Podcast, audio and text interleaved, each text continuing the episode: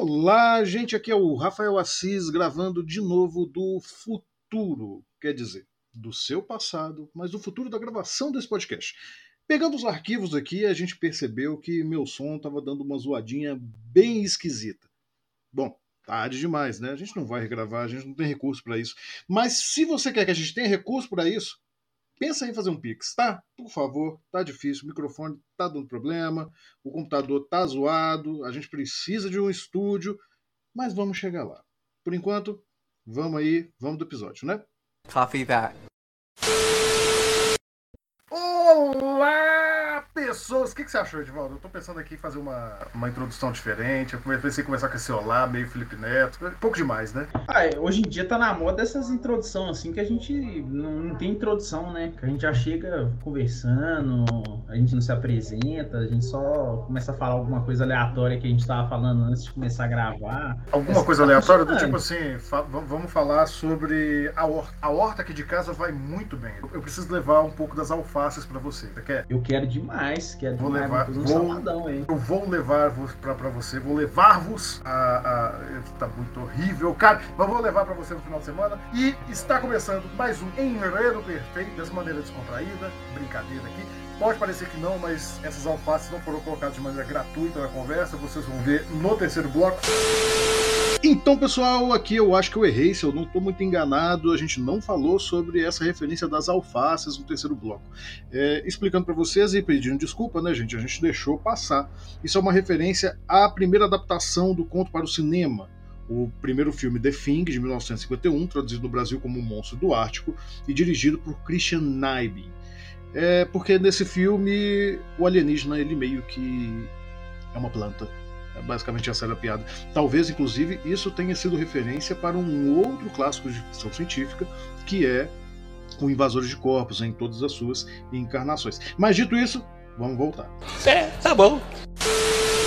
Mas hoje é um dia muito especial, Edvaldo. Hoje é um dia especial porque estamos recebendo o primeiro pedido de tema deste podcast.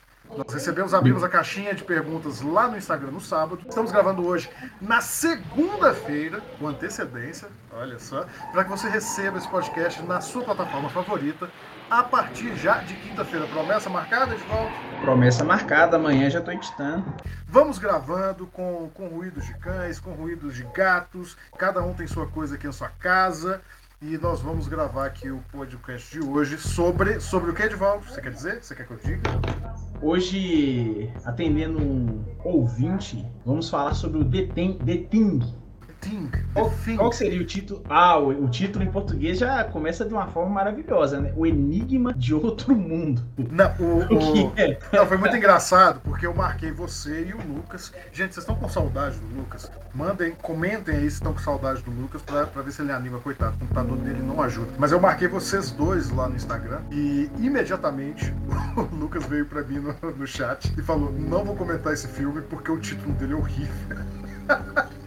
E aí eu tive que lembrar ele, que ele já tinha visto o filme. Eu falei, não, mas você gostou desse filme? Ele, não, qual é o nome em inglês? Eu falei o nome em inglês ele, ah, cara, por que que dão esses títulos?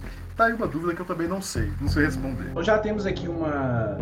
Vou dar umas informações básicas do filme então, pra gente começar. Ah, pode? Pode sim. Ele é, ele é um filme dirigido pelo senhor John Carpenter. Não sei se John ele ainda está vivo, você pode me falar se ele está ou não. Rapaz, se eu não matei ele, deixa eu ver aqui. Acho que tá vivo sim. Aqui pra ver os gatos tão que estão, hein? John Carpenter tá vivo, tá vivo ainda, tá, tá tranquilo. Muito bom, muito bom. O cinema precisa. ele ainda estiver fazendo filme, né? É, a, a a direção do John Carpenter e o roteiro, o Bill Lancaster, que ele foi baseado em um livro, né? Sim. Uma adaptação do Who Goes There. Eu não sei se isso é relevante, mas eu acho que é interessante trazer essa informação. Não, é, é, É, chega a ser ele teve relevante, sim, perdão, Ed. É porque chega a ser relevante, sim, que na verdade, assim como o filme, o livro ele parece seguir a mesma historinha, assim, porque o livro também foi publicado de maneira editada. Depois de muitos anos descobriram um- uma versão completa do livro que dizem é bem melhor. Não sei se foi traduzido em português, eu não cheguei a ler essa versão que foi encontrada. Mas a, a mesma coisa aconteceu com o filme do Carpenter, né? Porque ele já é um, uma releitura, já é um remake de um clássico ali dos anos 60, 70, né? Acho legal de pontuar. Inclusive teve um remake em 2011, né? Mas aí eu não vou buscar as informações agora. É, não, não é um remake, é, É, aquele que eu ele- comentei com você, que é, é- é um prequel, que é horroroso. Ah, então vamos, vamos excluir o prequel, porque eu não assisti, e já que você falou que é horroroso, eu confio na sua opinião. Ele teve um orçamento de 15 milhões e, e o box office dele, né, que seria a bilheteria nos Estados Unidos, foi 19,6 milhões. Então é, ele se pagou e deu um lucro, né? Então já, já é interessante, vista o perfil do filme. E você quer dar uma sinopse do, do que, que se trata? O Enigma do Outro Mundo? Eu, eu, eu dou É uma impossível sinopse. não falar esse dar uma risada, velho. Eu queria saber se você dá essa risada com o Poderoso Chefão, mas vamos lá. O Enigma do Outro Mundo é um título, bicho, é um, é um título horrível, é um título horrível. Mas ele acompanha um grupo de cientistas americanos que estão numa estação da Antártida. É, eles estão lá de boa, tranquilos, né, esperando terminar o período deles ali de, de pesquisas, quando eles são surpreendidos por do- dois homens no helicóptero perseguindo um cachorro. Situação insólita. Eles acabam socorrendo. Bastante, bastante agradável. O cara tá tirando um cachorro, velho, mas esse cachorro esconde segredos, segredos obscuros. E aí eles Inclusive, acabam. inclusive um paralelo interessante que eu acabei de pensar aqui. Você pensou lá, vem. Pode, falar antes, eu Não, continuo. vou- não, isso aí vai ser lá pra frente, vai ser lá pra frente. Não, tudo bem. E aí, quando eles salvam o cachorrinho, né? Aparentemente o cachorrinho indefeso, eles acabam matando o cara, não tem uma troca de tiros, o, o cara é baleado, eles não conseguem entender porque ele tá correndo atrás do cachorro. Eles levam o cachorro pra dentro lá e aí descobrem que esse cachorro não é bem um cachorro, que ele é alguma coisa esquisita, pode inclusive assim tomar a forma de algumas pessoas ali. E aí se, essa é a premissa básica do filme. Você tem uma criatura que muda de forma e pode assumir a forma de qualquer um dos personagens, qualquer um dos cientistas que está ali naquela, naquela estação. E o filme se constrói em cima desse jogo, que é basicamente um precursor do. Como é que chama aquele jogo, Edivaldo? Among Us? É assim? Eu estou confundindo os jogos. Seria o Among... É, pode ser. É o Among Us, né? Que é aquele que você tem um impostor, né? Sim, sim, o Among Us é isso. São Então. Alguns tripulantes lá, esqueci a conta certa, e eu acho que são mais de um impostor. Tem mais de Que é um impostor, exatamente. É, é um jogo do impostor muito bem dirigido. No- Nós vamos falar um pouquinho mais disso no segundo bloco, os pontos fortes e os pontos fracos dessa direção. Mas é basicamente é um filme que a gente escolheu. Escolheu não, né? A gente- eu fiquei feliz, na verdade, quando indicaram, que eu acho que é um filme muito bom para você observar como que a narrativa é construída. Porque ele não é mirabolante, ele não é um filme que se propõe demais e você consegue, assistindo ele, mesmo que você não seja um grande especialista de narrativa, perceber exatamente como ele está construindo a trama e os pontos de virada e de construção de suspense muito bem. Então eu acho que é um filme que funciona de verdade como um bom exemplo para a gente analisar. E é aquela categoria que a gente tá criando aqui, que é o arroz com feijão, né? Arroz com feijão com temperinho de mamãe. Então, bora pro próximo bloco? Bora para o próximo.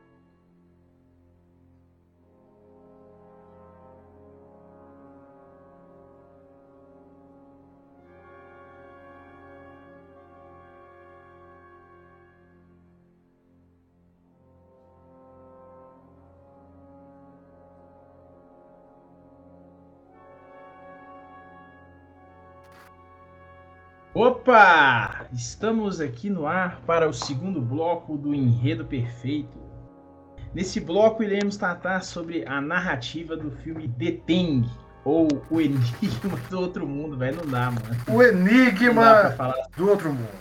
Então, com a palavra, Rafael Assis. É, Porque, porque assim, de cara, assim, poxa, eu posso. Você pode dar uma enrolada aí. Não, mentira, vamos, vamos indo. É, co- como, eu- como a gente disse no último bloco, gente, muito rapidinho, esse é um filme. E aí eu acho, inclusive, que você vai saber falar melhor que eu, viu, Edvaldo? Brinquei aqui que você podia dar uma enrolada, mas pior que é verdade.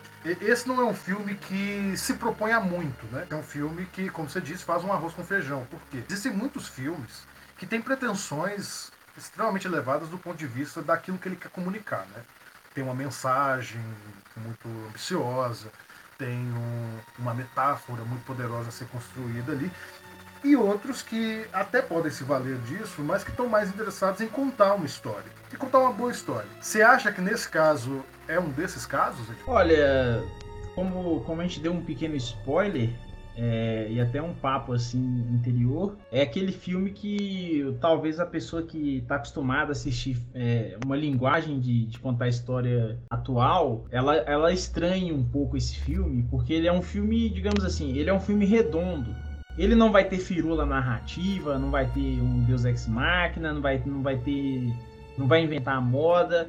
Ele vai seguir uma história e dentro daquela história ele vai construindo a sua narrativa até de uma forma bem, bem linear, assim. Por isso que a gente está falando a questão do arroz com feijão. Não como isso, não, não tendo isso em vista como um problema, e sim como uma como uma maneira de contar a história, entendeu? Eu acho que é essa que é a seja o grande mérito também desse filme, acho que tal é, a gente pode colocar dessa forma, que é a simplicidade para conduzir uma narrativa. E o The Thing é isso, vai te apresentar um problema, inclusive aqui o, o paralelo que eu fiz, né? A gente já pode dar spoiler do filme aí deliberadamente. Já, já não. Ou... Essa, é, esse bloco quem tá aqui já sabe, a gente vai explicar a narrativa Vamos dissecar uma ou duas cenas, então pode falar à vontade. Ah, então eu já quero fazer essa dissecação que o filme já começa, é, de certa forma, te propondo, te mostrando o que, que, o, que, que, o que, que o filme vai ser. Ou seja, vão ser dois. Olha que coincidência interessante aí, ó. Dois sobreviventes que já não estão gozando de plenas faculdades mentais e, e ao ponto de estarem fazendo um, um, ato irracional, que seja perseguir um cachorro com um helicóptero, que é uma coisa mais megalomaníaca que isso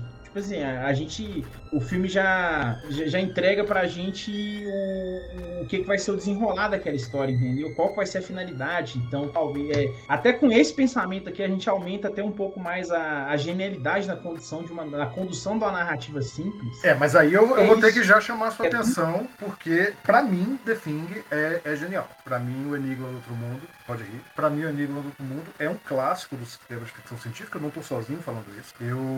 O Ed, gente, o Ed ele ficou um pouco bravo comigo, porque quando eu falei pra ele que a gente ia ver esse filme, eu falei, ó, oh, no nível do Alien. E ele gostou muito do Alien. Então eu acabei induzindo ele ao erro. Ele foi esperando uma coisa e é outra coisa. Mas eu acho o ponto de vista de como é que ele constrói a narrativa, justamente esse ponto que a gente vai analisar aqui, é o grande primor desse filme.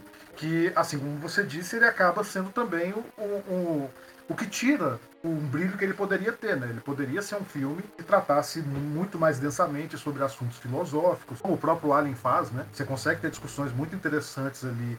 A gente pontuou aqui no nosso podcast sobre Alien, né? Falando sobre é, o primitivo e o moderno e os dois engolindo o ser humano, né? Aqui você tem um princípio disso, é essa noção de não confiar em ninguém, de quem é o, o quem realmente é humano, quem não é aqui, mas esse dilema não é levado às últimas instâncias de, do ponto de vista de filosofia, né? Ele é só um, um, um artifício é ali. sobrevivência mesmo. É, é um artifício que o roteiro usa para poder construir tanto a atenção quanto prender a sua atenção. E para isso ele basta, ele sabe que é isso aí. E não entender de forma pejorativa, é conduzido com primazia. Absolutamente com primazia. É, é, um filme, por isso que eu acho que ele é um clássico. É um filme que de verdade. Você achou interessante esse, esse paralelo aí? Isso, inclusive, Edivaldo, é uma coisa que a gente encontra muito em literatura clássica. Eu tentei lembrar aqui qual é o nome agora, não me vem na cabeça, mas era muito comum que as obras épicas gregas e até anteriores elas começassem e terminassem com o mesmo conjunto de versos. No sentido de que aquilo indicava para o leitor, e aí você pensa numa época em que se lia em tábuas, né, às vezes até em papiro, em rolos, é, mas em geral em tábuas, e você precisava indicar onde começava e onde terminava, por isso você colocava o mesmo verso ali, era uma maneira de educar o, o leitor e fazer a leitura do texto. E, e, o cinema é uma eterna reaprender a assistir, né? E isso se repete em algumas, em algumas produções. Você tem um começo que já te evidencia qual é o final. O filme começa e termina no mesmo ponto. Embora tudo tenha é, transcorrido dali, né? Sim, então, de fato, você tem, você tem dois sobreviventes correndo atrás de um cachorro no final você tem os dois sobreviventes. E aqui eu vou te trazer uma curiosidade, para você ver que talvez realmente isso fosse a cabeça do Carpenter, fazer esse tipo de referência. Porque nas cenas cortadas do filme, o filme ia terminar com o cachorro fugindo.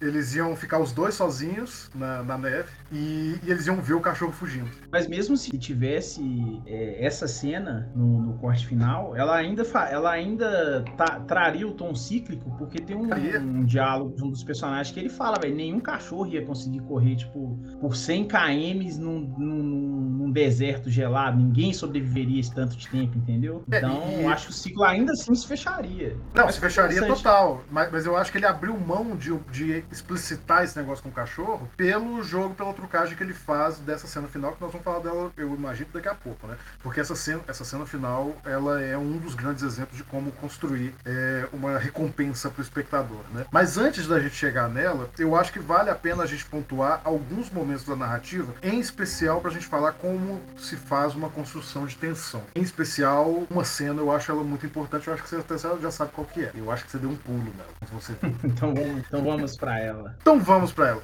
O que acontece, gente? De novo, a gente tá falando sobre o filme. É mais interessante se vocês estiverem ouvindo o que a gente tá comentando, se vocês tiverem visto o filme. Então, caso vocês não tenham visto, dá uma pausa aqui, vá lá naquele site oficial É, ele tá, Tá disponível disponível no, no Prime Video, só que por aluguel. para aluguel no Prime Video. Vá no Prime Video, alugue, vá lá no Google Filmes, compre ou alugue, não use. Tira, não vou nem falar, continuar essa frase. Mas, mas vamos lá, assistam o filme e voltem aqui, porque nós vamos falar especificamente de uma cena do meio dele, uma cena onde o Carpenter explora a totalidade da construção de tensão. O filme já vai construir tensão desde o princípio, né? Desde a primeira morte, desde a primeira assimilação, quando o cachorro se revela, o monstro, quando eles descobrem que o monstro é um alienígena e tal, eles vão lá na, na outra estação, de onde veio o maluco do helicóptero, descobrem que tá todo mundo morto e que os corpos que estão lá estão queimados, carbonizados e mesclados com a coisa. Né? Então o filme vai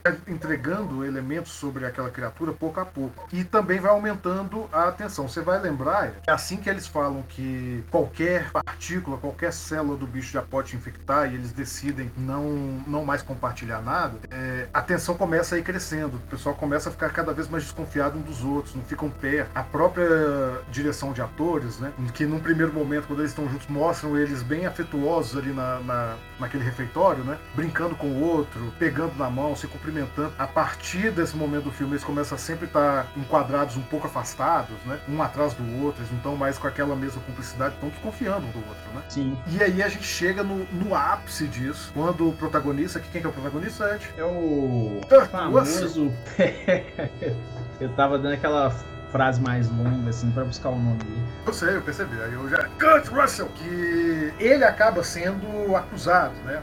É, é um- é um dos pontos importantes, gravem isso, ele acaba sendo acusado de ser a coisa.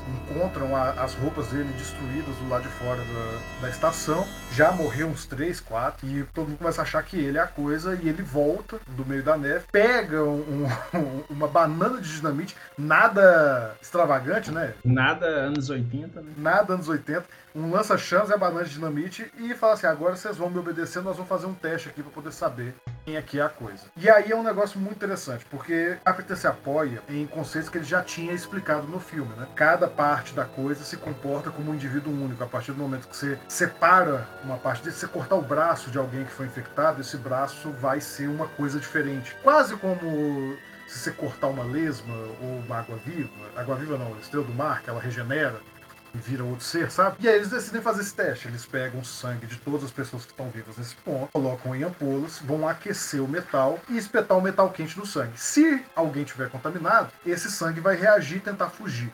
Correto, Edvaldo? Correto. E daí vem, vem uma coisa maravilhosa. Como é que você constrói tensão? Falei isso tudo só para dar contexto, pensando que você já foi ver o filme, né? Vá ver o filme. Quando você vai construir tensão numa cena, o que, que é muito comum que se faça? O que, que é tensão, gente? É um ponto alto de emoção, de surpresa, de espanto, depois de um momento de tranquilidade. Então, é, é- é assim. É assim que se constrói em jumpscare. Você tem aquela cena clássica em que um personagem escuta um barulho vindo de determinado ponto lá do outro lado da porta de um quarto. Ele começa a caminhar lentamente e a música vai te dando ambiência para poder saber que ó, tá vindo um susto, tá vindo um susto. A pessoa abre a porta e é um gato. Você ri, você se diverte, e aí aparece o fantasma, aparece a bruxa, aparece o alien, o demônio, o que quer que seja. E você se assusta porque a experiência fílmica, a narrativa, ela modulou uma quebra de tensão com uma tensão muito alta. Tô, tô sendo muito técnico, Edivaldo? Não, não. Tá, tá, tá na medida certa. Ok. O que, que o Carpenter faz aqui, que é muito legal? É, para não te pegar, na- na verdade, assim, para você não pegar o que ele tá fazendo, porque vamos convir, essa estrutura do jumpscare ela é muito batida, a gente já conhece ela muito bem. A gente já viu viu ela repetida a exaustão já há décadas. Então, para tentar fugir disso e fazer uma das cenas mais espetaculares, que foi a cena que fez o Edivaldo pular da cadeira, Sim. ele, ele nos distrai de outra forma. Ele não modula a tensão para baixo. Ele não, não eleva, não faz você ficar assustado. Pensa exatamente nisso. Pensa numa régua. Fecha os olhos enquanto você está me ouvindo e pensa numa reta. Quando a tensão vai subindo, a- o personagem está andando e a música está crescendo, a sua expectativa está subindo, você está preparando para o susto. E aí o susto não vem, sua tensão desce lá embaixo, para depois subir de uma vez. É isso que faz o jumpscare. O que o Carpenter faz aqui é separar os personagens um de frente pro outro. Ele pega as ampolas, esquenta o, o ferrinho e molha no sangue. Não acontece nada. Você tem um respiro. Mas a tensão não acabou, porque tem mais um. Então você tem uma pequena curvinha, sobe de novo. Vem o segundo, e a curvinha desce e sobe de novo. Você não tem um vale de tranquilidade. Você tem sempre ali um negócio que está subindo, um negócio está subindo. E aí o Carpenter faz o que é genial. Ele começa a aproveitar um conflito que ele tinha criado entre o protagonista e outro personagem. Se eu não me engano, é o Child. Entre o personagem do, do Kurt Russell e o Child. E os dois começam a discutir. E essa discussão de falar, ah, não, eu vou te arrebentar quando eu sair daqui, ah, você não confiou em mim, ah, isso aqui, isso vai elevando a tensão lá em cima, só que numa direção diferente do que você estava esperando antes. A cena se construiu toda numa linha de tensão. De repente nasce uma outra linha de tensão que vai levando lá pro alto sem que você perceba. E na hora que isso está chegando no ápice, ele encosta ferrinho quente no sangue e o sangue estoura. A outra linha se sobrepõe e te dá o susto de, cara. Ele não modula a sua o seu emocional, ele te distrai. Isso é muito legal. Então fica interessante de pensar e, e eu tô, meus gatos estão brigando aqui, deve ser a coisa já. É, é interessante pensar que, por mais que você tenha um clichê, que é o, o, o jumpscare, ou outros clichês na, na narrativa, você pode pensar novas formas de fazer esse clichê acontecer. Repetir eles apenas por repetir de maneira irrefletida é pobre. Mas se você consegue criar uma nova forma dele acontecer, você pega de surpresa até um cara inveterado do cinema de, do cinema no geral, que é o Cobra de Val, e você surpreende esse cara, que já é macaco velho. Tô certo ou tô errado? Não, tá corretíssimo. Inclusive é uma Falei cena, demais. Falei demais. é uma cena maravilhosa pra você tomar um susto.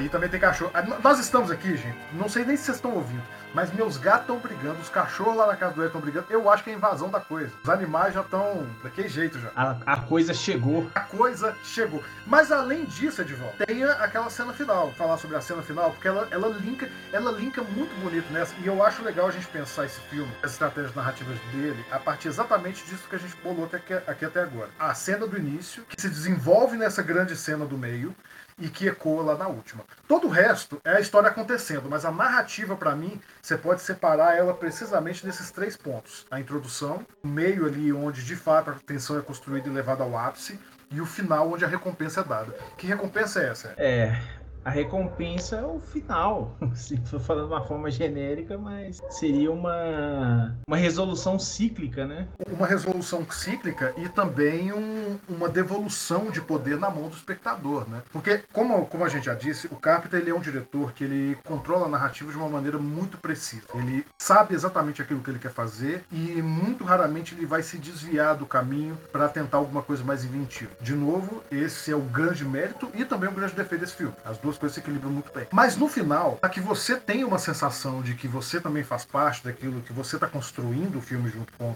com a exibição, o John Carpenter ele faz um último truque. E aí então ele faz um truque para poder devolver para o espectador a sensação de que ele está participando ali da construção do filme à medida que ele ele está se desenvolvendo, né, que está tendo a projeção. E o que que ele faz? No finalzinho, bem na última cena, depois que a coisa foi morta, já explodiu o lugar tudo, sobrou só os dois personagens que justamente eram os que estavam brigando lá na cena do início. Acho que o nome dele é Childs, posso estar confundido. Não, tá certo, tá certo, tá correto. É, Tá correto. Qual que é o nome do ator? Procurei pra mim o nome do ator. Keith David. David e o Kurt Russell, sobra os dois. E a coisa, teoricamente, está morta, eles estão no frio, não tem mais o que fazer. E, e os dois se encontram ali nessa cena final, sem saber se podem confiar um no outro. O tema do filme volta mais uma vez. Estão os dois na neve, os dois sabem que vão morrer, estão ali. E aí o personagem do Kurt Russell saca uma garrafa de uísque, que ele estava bebendo essa garrafa de uísque o filme inteiro, e entrega a garrafa pro Childs. E de novo, lembrando, né, no meio do filme, eles falam que eles não podem compartilhar nada, que mesmo uma célula da coisa é capaz de infectar um novo organismo, tomar o corpo de uma pessoa. E aí ele oferece pro Childs,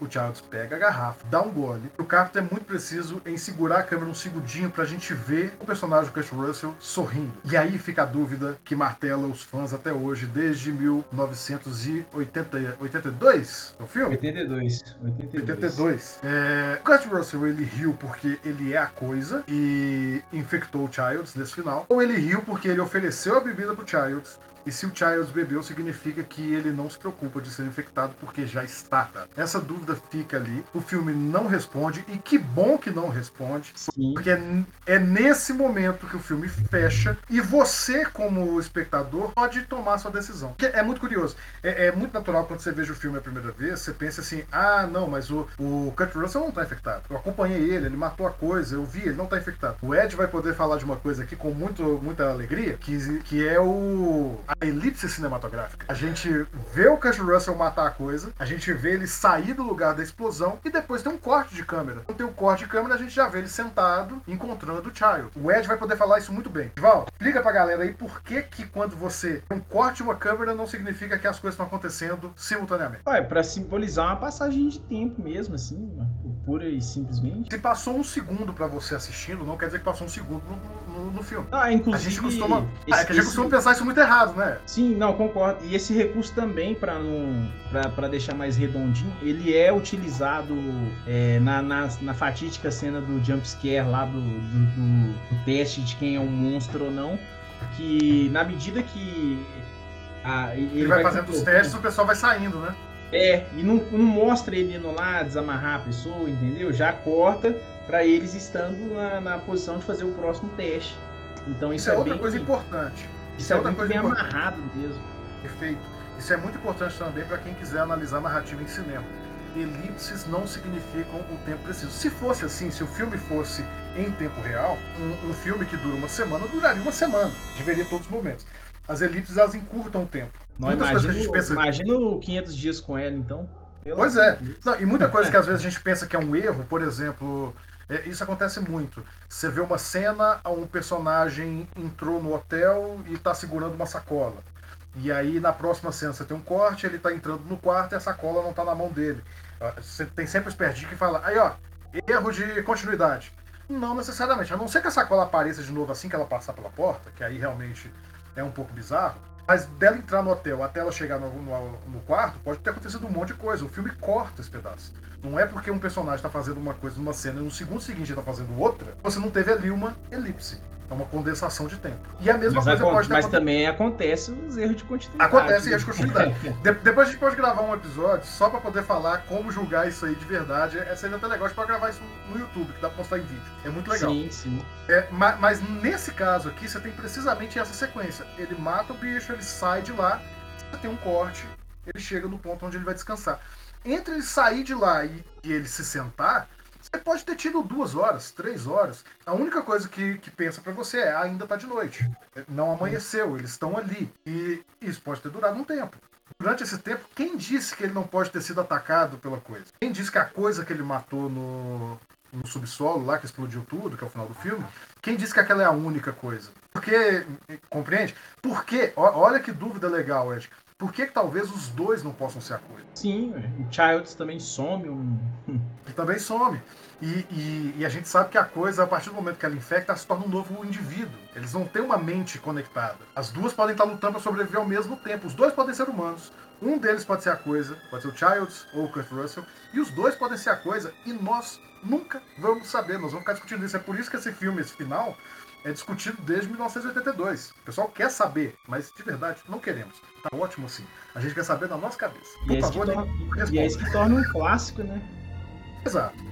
E ma- mas é muito legal que, que é isso. O, é um filme extremamente contido na mão da, da narrativa que o diretor quer estabelecer, mas que no final ele te recompensa. Te recompensa permitindo que você mesmo construa uma certa narrativa na sua cabeça. Gravem isso que a gente está falando aqui, três lições para esse podcast. Elipse, vamos discutir isso mais em vídeo depois, sobre construção de tensão e variação de padrões, e sobre recompensa ao leitor ou ao espectador, seja lá o que você estiver produzindo. E eu acho que apesar de hoje estar um dia chuvoso, eu tô aqui meio quietinho, tô quase dormindo, eu acho que deu para gravar um bloco bacana, não deu, Ed? Deu. Está, acho que ficou maravilhoso. Vamos embora, vamos pro terceiro bloco, porque daqui a pouco eu preciso dormir. Até daqui a pouco, gente. Até. Well, what do we do? Why don't we just wait here for a little while?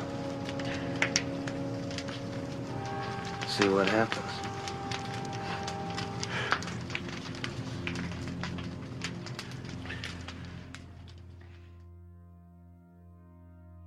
Então, pessoal, estamos chegando ao final de mais um Enredo Perfeito, o podcast do Blog 1 de tudo que fala sobre narrativa de livros, filmes, jogos de videogame, se vocês quiserem, e que, como vocês viram hoje, vocês mandaram uma mensagem lá no Instagram, no meu Instagram, pode ser no Instagram do Ed, pode ser no seu Instagram, Ed? Pode também. Pode ser, se você mandar uma solicitação pra gente, a gente vai falar sobre o que vocês querem. Então, muito obrigado a todo mundo que participa lá da- das perguntinhas, da caixinha de perguntas no sábado. Estou muito feliz pela interação que está crescendo lá, mesmo com a baixa alcance do Instagram. Tô de olho, viu, Instagram? E sigam a gente nas redes sociais, né? Sigam a gente no YouTube, sigam a gente na Twitch, na Twitch ainda não, né? Mas em breve na Twitch.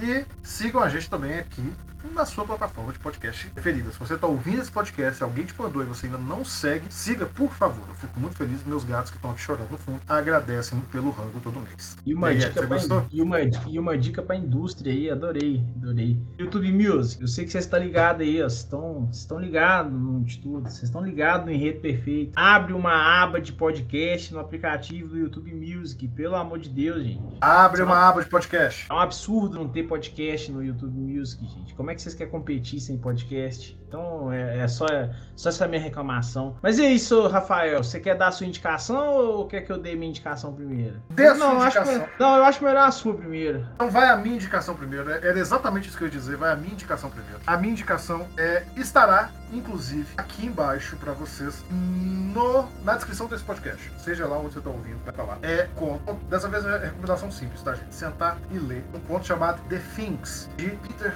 Watts. O que, que é esse The Things? É basicamente o que a gente chama carinhosamente de fanfic. Só que uma fanfic, uma fanfic de respeito e autorizado. É, é, um, é um conto que foi, foi indicado ao Hugo Awards, um dos maiores prêmios de fantasia em língua inglesa. E, e ele conta a história desse filme que a gente acabou de discutir aqui, mas com um diferencial muito interessante. Porque o conto é todo narrado em primeira pessoa e da perspectiva. Coisa. Isso é muito legal, gente. Eu tô colocando, né? Na hora que você vê esse, ouvir esse podcast, eu fico pensando em, em YouTube. gente. Na hora que você ouvir esse podcast, só rodar ali para baixo na plataforma que você tiver. Eu vou colocar na descrição dele o link onde ele tá, tá publicado na Clark's World. Mas fica aí também, se você está só ouvindo, tá com o celular na mão, The Things Peter Watts. Procure, leia, tá só em inglês no momento. Se, se chover aí um cacau, quem sabe eu posso traduzir e colocar lá no de tudo, hein? É. Tio Pix, Tio Pix. Pix. E a sua recomendação, Edivaldo? A minha recomendação, ela. Forcei um pouquinho a barra aqui pra fazer uma correlação, tá? Adoro forçação de barra. Mas eu acho interessante que o filme eu vou, recomendar um filme que se chama A Caça, um filme de 2012 do diretor, nossa, agora eu esqueci a, a nacionalidade dele, é o Thomas Wit- Wittenberg, que dirigiu até o Druk lá, mais uma rodada. Eu ia Esse falar filme justamente isso, que esse cara é muito bom. Esse cara é muito bom e esse filme conta com o Mads Mikkelsen, que é o ele é o Hannibal Lecter do meu coração, tá? Me perdoem. E, e da- é cupincha do Wittenberg, né? Ele é cupincha do Wittenberg, tá sempre colado com Sim, ele. sim. Esse filme, é esse filme paralelo que eu tracei aqui é que de certa forma, como o nome do filme, o nome do, o nome já é sugestivo, né? É uma caça, só que é uma outra perspectiva, né? Que é um homem que ele é acusado de pedofilia. Então a gente vai acompanhar o decorrer dessa história e entender todos os lados ali e chegar a alguma conclusão, assim. Eu acho que é um filme muito interessante. Ele toca um assunto muito denso, muito pesado, muito polêmico, mas eu acho que é um filme interessantíssimo de assistir. O Mads está maravilhoso e ele está disponível no Prime Video. Vamos ver se, se é do Prime Video de verdade ou é no Prime Video pago. Não, esse está disponível no Prime. Está disponível no Prime. Quem Pra você que tá assinatura, pensando que esquece. esse filme não tem nada a ver, tem sim. Primeiro porque, não só porque é um filme que trata sobre você confiar na pessoa, sobre mentira, sobre o que é de verdade, tudo, mas é um filme que, assim como o Carpenter controla a narrativa de uma maneira muito precisa, é um filme em que o Wittenberg também faz a mesma coisa. Eu acho direções muito parecidas, viu? eu acho. Sim, sim, muito sóbrias. É, um- é, uma, uma mão pesada, assim, só que num, num bom sentido, né? Até por causa dos temas em específicos, assim, um para não descambar pra uma, uma apologia e o The Thing para não descambar pra virar tipo uma palhaçada, uma putaria. Então pode ficar aí de dever de casa para quem tá ouvindo, assistir a caça. Lembrando que é um filme com temas pesados, então se você tem problemas com isso, vá com calma, mas vá ver, é um bom filme. Eu também faço cor ao Ed, recomendo também.